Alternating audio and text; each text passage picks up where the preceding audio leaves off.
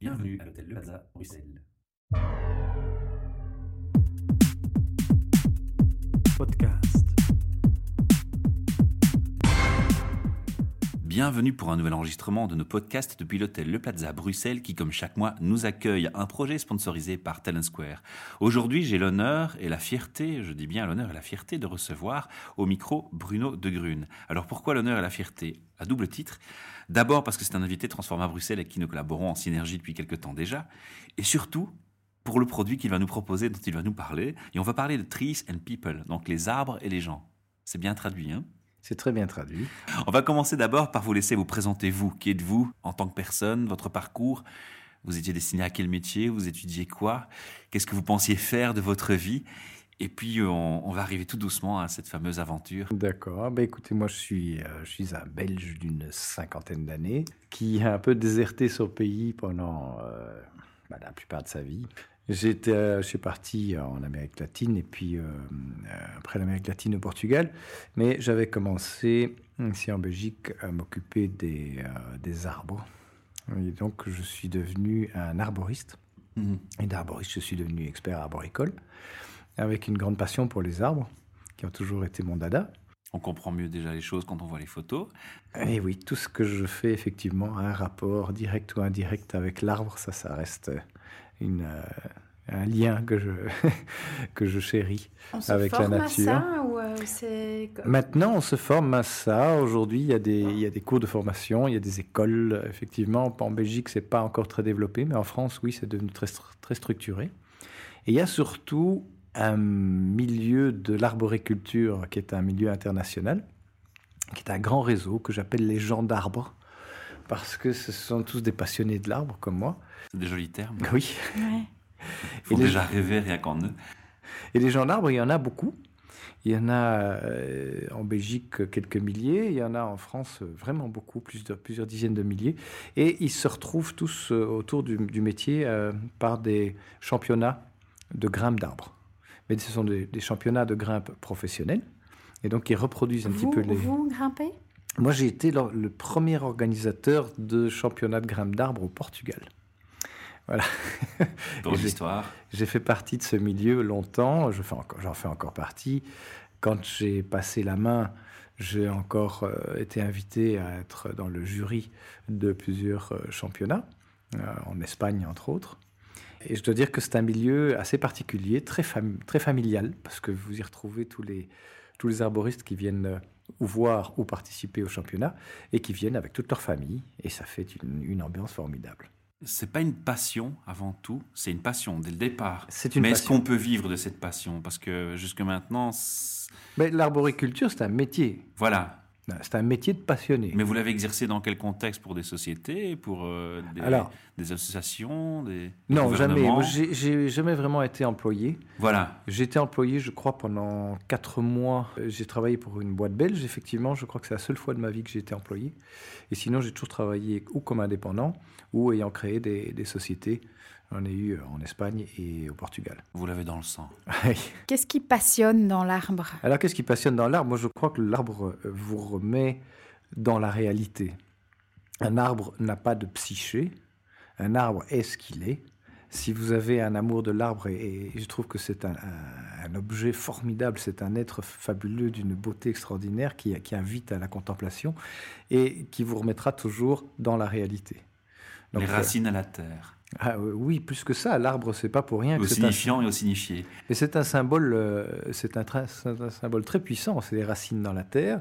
Ça occupe un espace physique sur terre. Et puis c'est la verticalité. Ça rejoint le, le, le céleste, donc euh, l'intellectuel. Et effectivement, le- dans la symbolique, l'arbre, c'est et là tous ces aspects. Vous avez le- l'aspect du, du houppier qui est le cercle. Et le cercle, c'est le, euh, c'est justement tout ce qui est intellectuel.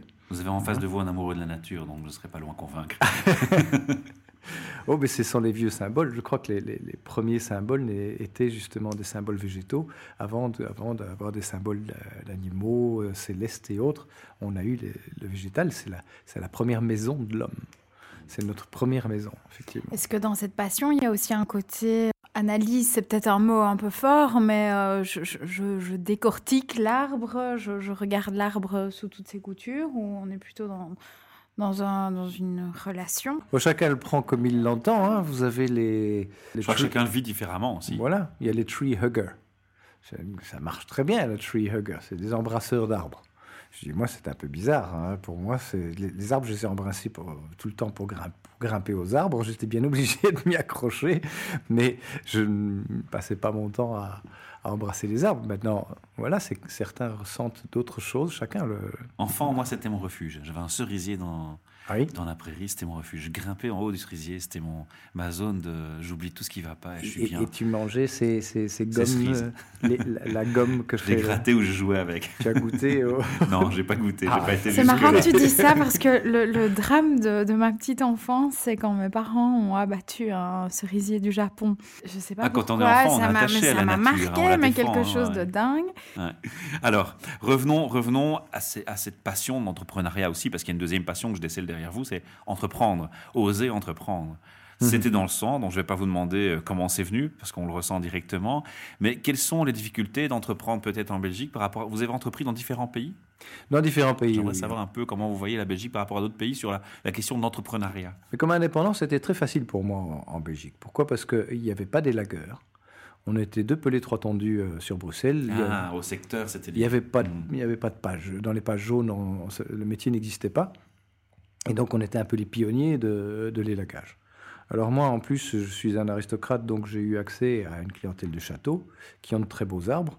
Et des beaux domaines à Et des beaux domaines. Et ça, c'était fabuleux parce que j'ai travaillé dans des conditions de travail pour avoir accès à des arbres où, les élagueurs d'aujourd'hui rêveraient de pouvoir travailler gratuit dans ces arbres. Ils ont une histoire, une âme. Voilà. Et alors, à l'époque, je n'avais pas beaucoup de concurrence, donc on était très bien payés. Et donc, euh, voilà, je, gagnais très bien ma vie en travaillant très peu et je m'amusais beaucoup. C'est pas mal. J'ai connu la Belgique comme ça. J'avais pas 18 ans que je sillonnais la Belgique avec euh, un étudiant qui avait une voiture. Je le payais pour sa voiture, son histoire, et, on s'arrangeait comme ça. Mhm. Je me souviens que les, les tarifs à l'époque étaient de 12 000 francs belges par jour que je payais l'étudiant 2000 francs belges par jour et que j'en avais pour 2000 francs de frais donc il me restait un joli pactole pour une journée de travail. C'était agréable, ouais, c'était formidable. Le bonheur, quoi. Oui. Alors vous parlez au passé. C'est-à-dire que maintenant il y a une concurrence accrue, ah forte. Absolument. Ça vous met en difficulté maintenant? Mais je ne suis plus élagueur. D'accord, voilà. Ah, et vous avez donc migré vers un autre projet. Oui, c'est la source de, cette migration ou c'est Absolument. Euh, c'est le résultat d'une vie professionnelle dans les arbres. Donc, euh, j'ai créé la première. Mais pardon de vous interrompre. C'est aussi le résultat d'une analyse de l'évolution de votre statut qui fait que vous allez vers un autre projet? Donc, ce confort, cette zone de confort que vous aviez, elle devient mhm. plus en péril. Est-ce que c'est ça qui vous mène à créer un autre projet que vous créez maintenant ou oui et non, mais il faut, il faut comprendre. J'essaie de faire le lien entre les deux. C'est que les choses ont pas mal changé. C'est que la, vie d'un élagueur n'est pas la vie d'un entrepreneur d'élagage. Un entrepreneur d'élagage, c'est une société de service. Et quand on devient euh, patron d'une société d'élagage, eh ben, on ne grimpe plus aux arbres, c'est très dommage. Est-ce qu'il y a on s'éloigne du métier. Il y a cette même passion euh, ah, La passion reste toujours pour l'arbre. Moi, je ne voulais pas sortir de, de, ce monde, de ce secteur. Donc, et j'y reste aujourd'hui, mais j'ai réinventé mon métier, si vous voulez. Une belle manière. Alors, on va en parler. Pouvez-nous nous expliquer le concept, comment ça marche et surtout, donc, comment et depuis quand? Ah, ça c'est ça s'est fait très clé. non, ça s'est fait très progressivement, mais ce serait intéressant surtout de développer un peu le, le pourquoi. Oui. Pourquoi est-ce que je suis passé des lagages d'entreprise de, de service et euh, là, effectivement, il y, a, une raison importante, c'est que j'ai toujours été dans mon métier, je me suis retrouvé, toujours retrouvé un peu entre le marteau et l'enclume. C'est-à-dire que je travaillais beaucoup pour les services publics, mhm. et donc les, jardins botaniques, les villes, les arbres de ville, tout le patrimoine arboré public, où on a d'une part des passionnés d'arbres qui sont capables de s'accrocher avec des chaînes et cadenas à des arbres qui doivent être abattus parce qu'ils deviennent dangereux ou pour euh, Dieu sait quelle raison, ou alors pour des questions immobilières. Et alors ils leur donnent raison. Mais mais il y a toujours euh, d'un côté donc ceux qui défendent l'arbre absolument et très souvent sans avoir aucune connaissance de ce que c'est qu'un arbre et de la problématique de l'arbre en ville. Et puis il y a les autres qui, au contraire, euh, sont furieux d'avoir un arbre devant parce que ça leur cache le, paysage, la, la, fenêtre du voisin qui est en face et ils veulent pas d'un arbre devant leur fenêtre. Et il y a un déséquilibre en ville qui se fait et on appelle ça la problématique de l'arbre. Ça pose beaucoup de, ça pose beaucoup de problèmes. Qu'est-ce qu'on fait? Comment est-ce qu'on est là? Comment est-ce qu'on taille? Comment est-ce qu'on coupe? Comment est-ce qu'on plante? Ainsi de suite. Ça demande une réflexion importante parce qu'un arbre, planter un arbre, c'est un acte intelligent. Il faut penser à beaucoup de choses. Quand on, quand on pense arbre, on pense à long terme. Or, tous les actes qu'on pose aujourd'hui, que la société qui, dans laquelle on vit, qui galope de tous les côtés, on pense pas à long terme, on pense à court terme. On a oublié le long terme. Peut-être le moyen terme, mais en tout cas pas le long terme. Or, un arbre, c'est toujours du long terme. Et donc, ça, ça pousse à une, une, réflexion différente. Comme je suis toujours retrouvé entre le marteau et l'enclume, dans cette histoire de gestion de l'arbre, au début, je, m'insurgeais contre les, les, techniciens des villes en disant qu'ils étaient incompétents, qu'ils n'y connaissaient rien, que tout ce qu'on veut. Aujourd'hui, ils sont plus du tout incompétents. Ils sont devenus très compétents. Mais on continue à faire les mêmes erreurs. Alors je me demandais, mais pourquoi est-ce qu'on continue à faire les mêmes erreurs? Ce sont les politiciens qui sont incompétents. Alors les politiciens ne sont pas incompétents et ils sont bien conseillés maintenant. Donc pourquoi est-ce qu'on continue à faire les mêmes erreurs? Et en fait, c'est pour en arriver à la conclusion que l'incompétent, c'est le grand public. quelles, erreurs De quelles erreurs on parle? Ah ben, des, élagages épouvantables qu'on fait sur les arbres. D'accord. Et alors vous mentionnez, c'est le public qui, qui est ah, le public n'est pas compétent. Voilà. Alors, le public n'est pas compétent. Il sort dans la rue avec des drapeaux et tout pour, pour défendre des arbres. Moi, j'ai eu des situations caricaturales au Portugal où j'avais donné un avis, on m'avait appelé pour donner un avis. J'ai donné un avis. Il faut abattre ces arbres absolument et tout de suite parce qu'ils sont dangereux. Donc là, on a, une, une responsabilité vis-à-vis de la sécurité des gens. Et difficile à annoncer pour un amoureux des arbres, ça. Absolument, surtout quand l'arbre est centenaire et qu'il est superbe et qu'il est beau que, et que et ça ne se voit pas, ça se voit quand on va l'analyser. Alors, le politicien, évidemment, euh, il se retrouve avec des associations qui le, mhm, mhm. traitent de tous les noms, et euh, voilà, et c'est pas bon du tout pour, euh, pour les prochaines élections. Donc, il fait pas abattre cet arbre. Et puis, le, même technicien qui m'avait demandé de faire un, rapport sur cet arbre m'appelle un jour et dit Bruno, Bruno, il faut que tu viennes absolument parce que il y a les, habitants à côté de l'arbre qui disent que l'arbre geint l'arbre est en train de geindre. Alors je viens voir et je me souviens que quand j'arrive avec ma voiture, je vois le technicien qui tout d'un coup se met en travers de la route, qui écarte les bras pour arrêter les voitures et la moitié de l'arbre qui se déchire et qui s'abat au milieu de la route. Il dit, mais oui, effectivement, l'arbre était en train de craquer. C'est ça que les gens ont entendu. Ils ont entendu les craquements de l'arbre qui se faisaient petit à petit. C'est pour ça qu'ils auraient dû vous écouter et un peu plus prendre conscience de, besoin. Uh-huh. Et donc, on a cette cette incompétence, donc cette, cette méconnaissance de l'arbre de la part du grand public. Et c'est là que m'est venue l'idée de créer, et c'est comme ça que j'ai commencé ce, la, société Trees and People, des structures événementielles où on pourrait faire monter les gens dans les arbres de façon euh, ludique, mais pas du tout dans l'esprit aventure, euh, mhm. euh, adrénaline, machin, danger, compagnie. Pas du tout, au contraire.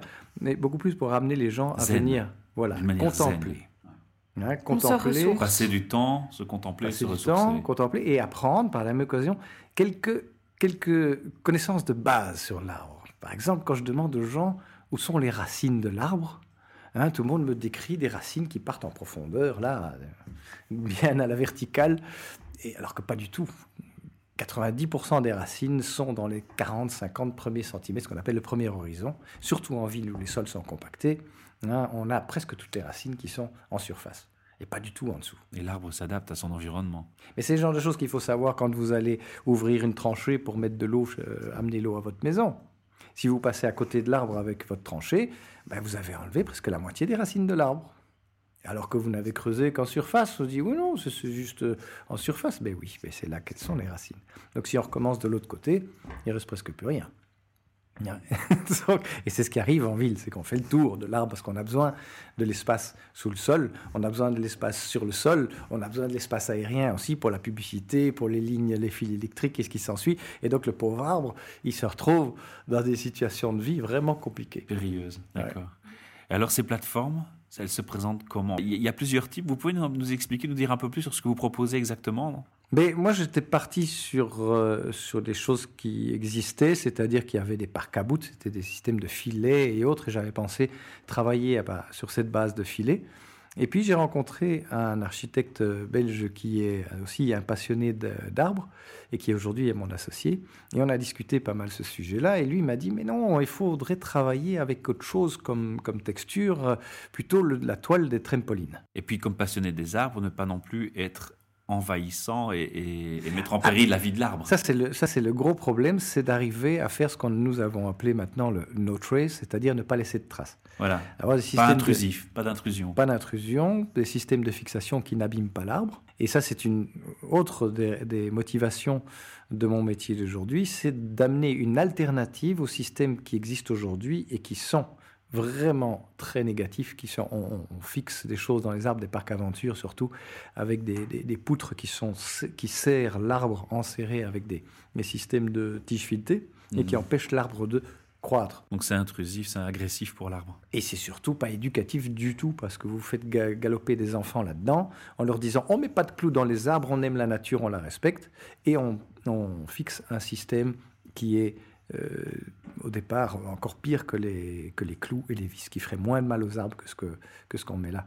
Et euh, donc c'est pas du tout éducatif, c'est contre-éducatif. Alors, euh, on s'est dit, je me suis dit, bah, pourquoi aller faire la guerre à ces gens-là, ça ne marchera jamais. Autant leur montrer le bon exemple. Voilà, apporter une alternative qui soit, elle, positive. Je suis je ne sais pas poser de questions, moi je... Mais très chouette, c'est très, euh, très, très chouette. Mais c'est pas évident. Euh, je veux dire, euh, aujourd'hui, on a, on a développé des systèmes qui fonctionnent, mais qui sont pas encore top. Mhm. Mais ça fonctionne. Et on a du travail dans le développement, je crois, pour le restant de nos jours, pour arriver à conquérir tous ces, ces espaces aériens que nous utilisons. Ce sont les espaces interarbres. C'est qu'on on, ne se fixe pas sur un arbre, mais entre les arbres. Donc on exploite, si vous voulez, un, territoire qui n'était pas encore utilisé, qui est l'espace interarbre. Et donc concrètement, comment est-ce qu'on peut, qui, peut découvrir ça et, Attends, on n'a pas encore dit depuis combien de temps vous faisiez cette activité? Alors combien de temps? Je... Bon, j'y réfléchis depuis plus de, depuis de 10 ans, plus de 10 ans certainement. La société est créée depuis euh, juillet 2013.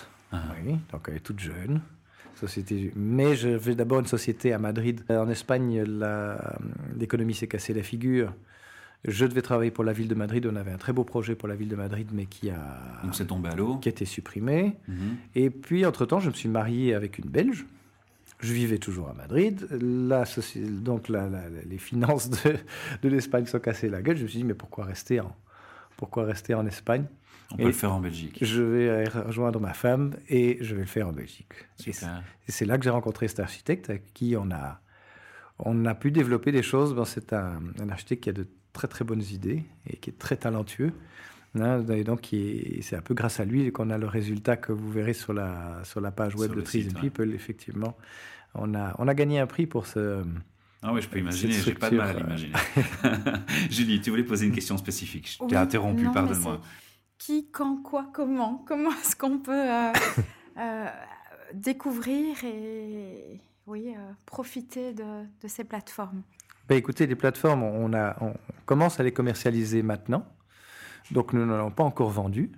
Donc il n'y a pas d'exploitant de ces plateformes encore. Mais il y en a une qui est quelque part pour le moment. Alors, il y en a deux qui sont effectivement sur, un, sur des arbres, entre les arbres d'un petit bois de, euh, du Condro belge, un petit bois de 2 hectares et demi qui est notre terrain de jeu, si vous voulez, un terrain d'expérience.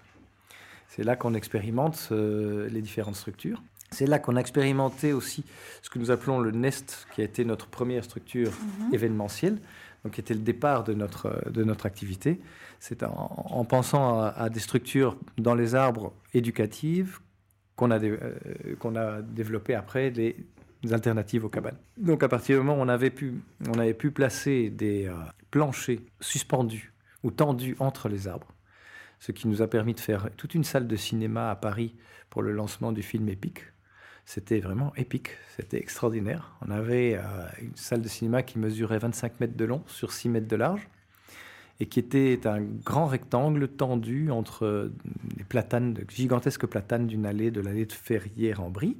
Et donc il y a eu quatre sessions de cinéma pour le lancement de ce film, qui est une histoire, une histoire qui se passe dans les arbres. Magnifique. Et donc les, les gens qui étaient là, ils étaient, ils- ils- ce qu'ils disaient, c'est qu'ils étaient plus dans la 3D, qu'ils étaient dans la 4D, parce qu'ils ouais, étaient dans les arbres à regarder tout un, tout euh, un film qui se passait dans les arbres. C'était, je dois dire, assez extraordinaire. Votre objectif en termes de, de- de développement? On a toujours ces deux secteurs, je dirais, qui, qu'on veut travailler, qui est d'une part l'événementiel, en espérant, en espérant pouvoir faire des événements éducatifs dans les arbres. Mais bon, c'est pas donné, donc euh, il, faut, il faut trouver euh, ou une, une, euh, une communauté, une ville ou autre qui, euh, qui veuille faire ça, ou alors un sponsor qui veuille sponsoriser ce genre de choses. Alors, on en Effectivement. profite hein, en micro. hein. S'il y a une personne qui Ah. nous écoute, c'est le moment de réagir à Ah. cette interview, de vous contacter. On laissera les, les moyens de vous contacter en fin d'interview. Mais oui, merci Michel, parce que c'est vrai que on peut faire à peu près tout ce qu'on veut. On a imaginé sur. Il faut dire que ce plancher textile, c'est quoi? C'est une grille. hein, c'est une grille textile qui, qui a des petits euh, carrés d'un millimètre euh, libre, disons, qui laisse passer l'air et la pluie. Donc ça peut rester même euh, en permanence euh, dans les arbres. C'est auto-nettoyant. Les feuilles qui tombent dessus sont séchées comme sur un, comme sur un tamis. Et, euh, nous, l'avons- nous en avons laissé une pendant euh, plus de deux ans dans Alors les ça, c'était une question que j'avais posée aussi, pardon d'interrompre. En cas de tempête, intempérie, ça, ça ne bouge pas. Voilà, c'est ça qui est extraordinaire. Ça ne fait pas de bruit, ça ne bouge pas, c'est tout à fait stable. C'est fascinant, quoi. Et, et alors, vous savez, c'est c'est perméable donc au vent, c'est perméable à la pluie. Donc, ça n'a pratiquement pas d'impact sur l'environnement. Vous n'avez pas d'impact au sol, puisqu'on ne met rien dans le sol, on ne plante pas un piquet dans le sol, rien.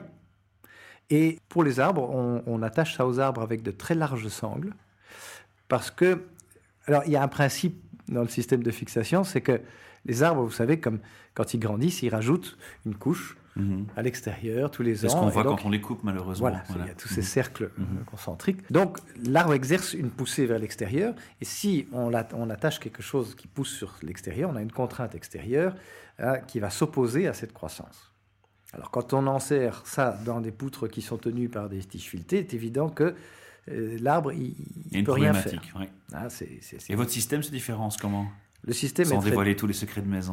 Le système est très différent parce qu'il part d'un principe de répartition des charges sur une plus grande surface, qui, elle, est une surface auquel l'arbre peut opposer une, euh, une force euh, cont- contraire. Active. Voilà. Alors ça veut dire que cette plateforme, elle peut être hyper intéressante pour tout ce qui est éducatif, milieu scolaire. euh, enfin, moi je vois une optique là, une ouverture immense. Absolument. Mais j'ai vu aussi sur votre site qu'il y avait une espèce d'habitat en fait qui est magnifique aussi. Alors est-ce que l'idée c'est de développer les campings, les campings alternatifs, Le glamping. les glamping Alors, il y a les deux. Donc, euh, c'est ce que je vous expliquais. On a ces ces deux côtés de notre travail. C'est d'un côté l'événementiel et de l'autre le, le côté touristique. Voilà. Alors, l'alternative aux cabanes qui soient justement des cabanes qui n'abîment rien, qui sont no trace, hein, donc ce sont quand même assez avantageuses parce qu'elles sont beaucoup moins chères qu'une cabane dans les arbres. Elles se montent en deux jours, elles se démontent en la moitié du temps. Et donc, euh, voilà, c'est très facile à installer. Il suffit d'avoir les arbres, euh, vous commandez votre structure. Nous utilisons On le peut, vous, on réseau. peut vous contacter, l'installer chez soi. J'ai trois arbres, je veux installer un truc chez moi, je peux? Absolument. Et quel est le D'accord, coût euh, Ah, question piège ça. C'est pas du On tout a un piège. Non, non. C'est pas un On a piège, déjà des, clients intéressés dans la salle en fait. hein, vous aurez compris à travers le micro. non, je rigole. Alors, on a, on a développé deux structures. On a dé- développé une structure de glamping, hein, donc de tree, tree top, ce qu'on appelle le tree top glamping. Ça, c'est une structure de 16 mètres carrés qui coûte euh, 25 000 euros. Et il faut compter environ 2 000 euros de montage en plus. Alors, le montage, ça, c'est un point important, parce que qui est-ce qui va faire ce montage? Mais c'est pas nous. Qui va faire le montage Ce sont les gens d'arbres. Alors, les gens d'arbres, c'est la fameuse communauté internationale. Qui sont vos amis et que vous appelez. Exactement. C'est bien fait. Et donc, notre networking en idée- plus. Voilà. Et donc notre idée, c'est de travailler avec les gens d'arbres, de ne pas gagner d'argent sur leur travail. C'est eux qui vont facturer directement notre Chapeau. client. Chapeau. Parce que l'avantage des gens d'arbres, c'est qu'ils seront locaux, ils seront des gens d'arbres des environs de, des arbres. Mais vous êtes un vrai jardinier en fait. Vous faites fleurir l'économie locale en même temps. Absolument. Oh, joli, Michel. Ah ouais, c'est beau. C'est un, un maître jardinier et arboriste. Euh, une chose qui m'interpelle, une personne passionnée comme vous, si proche de la nature, si proche des choses simples de la vie finalement, si on peut le dire de cette Mhm. manière-là, se retrouve dans un espace coworking. Ah oui, bah, bien sûr. Alors, est-ce que, allez, pour le commun des mortels qui entend ça, il se dit, mais tiens, c'est bizarre, ça, ça, ça correspond pas au profil du tout. En fait, c'est pas tout à fait vrai quand on vous écoute sur votre parcours. Ah non, moi je trouve le Et quand coworking on pour entend, moi, et quand on entend votre réaction avec les, les gendarmes, on comprend mieux encore.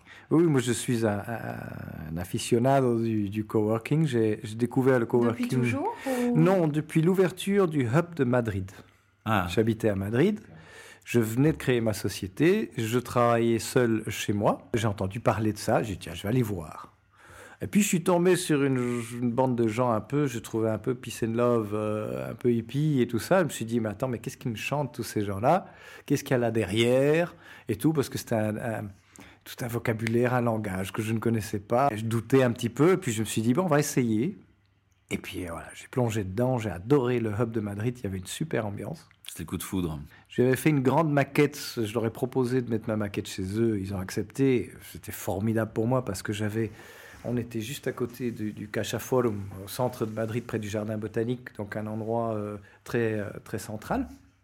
Et j'avais en vitrine, dans la rue, ma grande maquette, machin. Et j'aurais dit voilà, cette maquette, elle est pour vous, on la met là, et vous allez l'utiliser comme un, un outil de communication. Ça veut dire qu'il y en a une chez Transforma maintenant? Non, elle est, elle est dans ma, non, elle est dans ma salle de maquette parce que je la montre beaucoup à mes clients que j'en ai besoin. Maintenant que j'ai une salle pour ma maquette. Alors pourquoi Transforma à Bruxelles?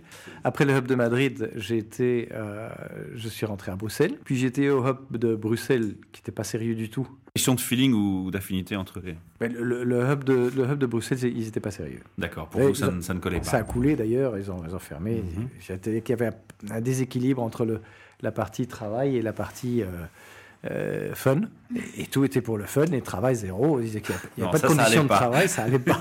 On allait bosser. Moi, je suis un bosseur, j'aime bosser. Ah, J'aime m'amuser aussi, mais La passion souvent motive le travail bien. hein. Elle dynamise bien le travail. Alors, au bêta, au bêta groupe, c'était formidable. Ça, je veux dire que j'y suis resté depuis l'ouverture pendant assez longtemps, jusqu'à il n'y a pas longtemps. Et puis, a ouvert le Transforma et, j'ai vu des photos sur Internet. Je me suis dit, mais c'est pas possible, cet endroit, ça a l'air fabuleux. C'était entouré d'arbres. Ouais, voilà. Et voilà le mot-clé. Et en plus, on travaille en ce moment sur un projet qui est assez connu, qui s'appelle Drôme, qui est l'ancien parc, euh, l'ancien euh, champ de course de Boisfort, qui va devenir un melting park avec toute une série d'activités. Et nous sommes effectivement dans le projet pour toute la partie qui touche les arbres, bien entendu, puisque c'est notre euh, c'est notre véhicule, si vous voulez, c'est notre cheval de bataille. Alors en dehors de l'aspect arbre, euh, localisation, beauté, cohérence avec votre projet, Mhm. est-ce que dans l'équipe Transforma, avec les gens avec qui vous travaillez, vous retrouvez un dynamisme qui vous convient et un équilibre pour le côté professionnel? La dynamique vous plaît?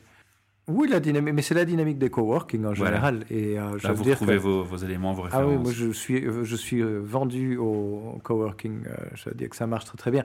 Et donc, et- mais Pourquoi Qu'est-ce qui fait Qu'est-ce que Oui. ça vous apporte? On rencontre du monde, euh, on rencontre du monde de différents types. Euh, Ah bah justement, euh, aujourd'hui, j'ai, je cherchais un traducteur, je dois traduire euh, de nos deux pages web en anglais. Il n'y en avait pas à Transforma, mais j'ai téléphoné à, Ramon de Beta Group qui que m'a je tout de connais, suite. qui est euh, déjà venu à notre micro par un précédent projet. Ah ben d'accord voilà. Ah ben il m'a dit ben viens demain, je fais un cosido euh, madrileño et je vais aller manger son cosido demain midi et rencontrer le traducteur. Vous remettrez le bonjour à Ramon de ma part. C'est un bon ami, je dois dire que ça s'est très très bien passé. Le monde est très petit finalement. Ouais. Une belle interview, on a déjà dépassé les 30 minutes, mais j'espère que nos auditeurs nous pardonneront. On, répète, hein, il faut qu'ils vous contactent si- s'ils accrochent avec votre projet. Je crois que ce ne sera pas difficile de le faire. Il faut qu'ils vous contactent. Il y a plein de choses à faire, je crois, vraiment, euh, Ouais. tant, tant en tant que, que tourisme, camping, en tant que personnel. hein. déjà ici, dans, dans cette soirée, il y a deux personnes intéressées déjà. Donc, on va échanger les cartes de visite. On va clôturer tout doucement cette interview. On n'a pas eu le temps de tout dire, malheureusement. Je le Oui. regrette. Il faudra peut-être revenir une deuxième fois. Mm. Et euh, ce qu'on va faire, par contre, c'est rappeler l'URL pour que les gens puissent aller visiter euh, le site, mais aussi pouvoir vous contacter via le site et voir Mhm. plus d'informations sur votre projet et voir tous les détails qui manquent. D'accord, d'accord. Ben, il y en a deux. Mhm. Non, qui a le... parce que bon, comme je vous l'ai expliqué, il y a deux, vraiment deux axes de travail. euh, un qui est beaucoup plus axé sur l'événementiel et l'autre sur le tourisme. Alors moi, j'ai mis sur le site treesandpeople.com. Oui. Alors, tourismpeople.com, c'est la société. Donc, ça Mhm. présente la société, euh, Nicolas et moi, qui sommes deux les deux associés. Et puis, on a DomeUp, domeup.be, Et Dome c'est les structures arboricoles pour le tourisme. Donc le, le camping et le glamping. Domeup.be. Oui, Dome Pour l'orthographe? D-O-M-U-P.be. Parfait. Ouais. Eh bien voilà, j'invite nos auditeurs à aller visiter. Moi, c'est un projet qui m'a vraiment parlé. Moi aussi, Euh, on beaucoup. pensait parler de, de coworking, de- d'évolution d'entreprise, et finalement, on parle euh, arbres, de ça malgré tout, mais à travers les arbres, à travers la nature, à travers une passion surtout, bien exprimée, et un projet vraiment euh, qui génère l'enthousiasme. Merci pour Merci ça. Bruno. Merci pour Ben, ce merci. partage. Merci à vous. À bientôt, au revoir. Au revoir. Podcast.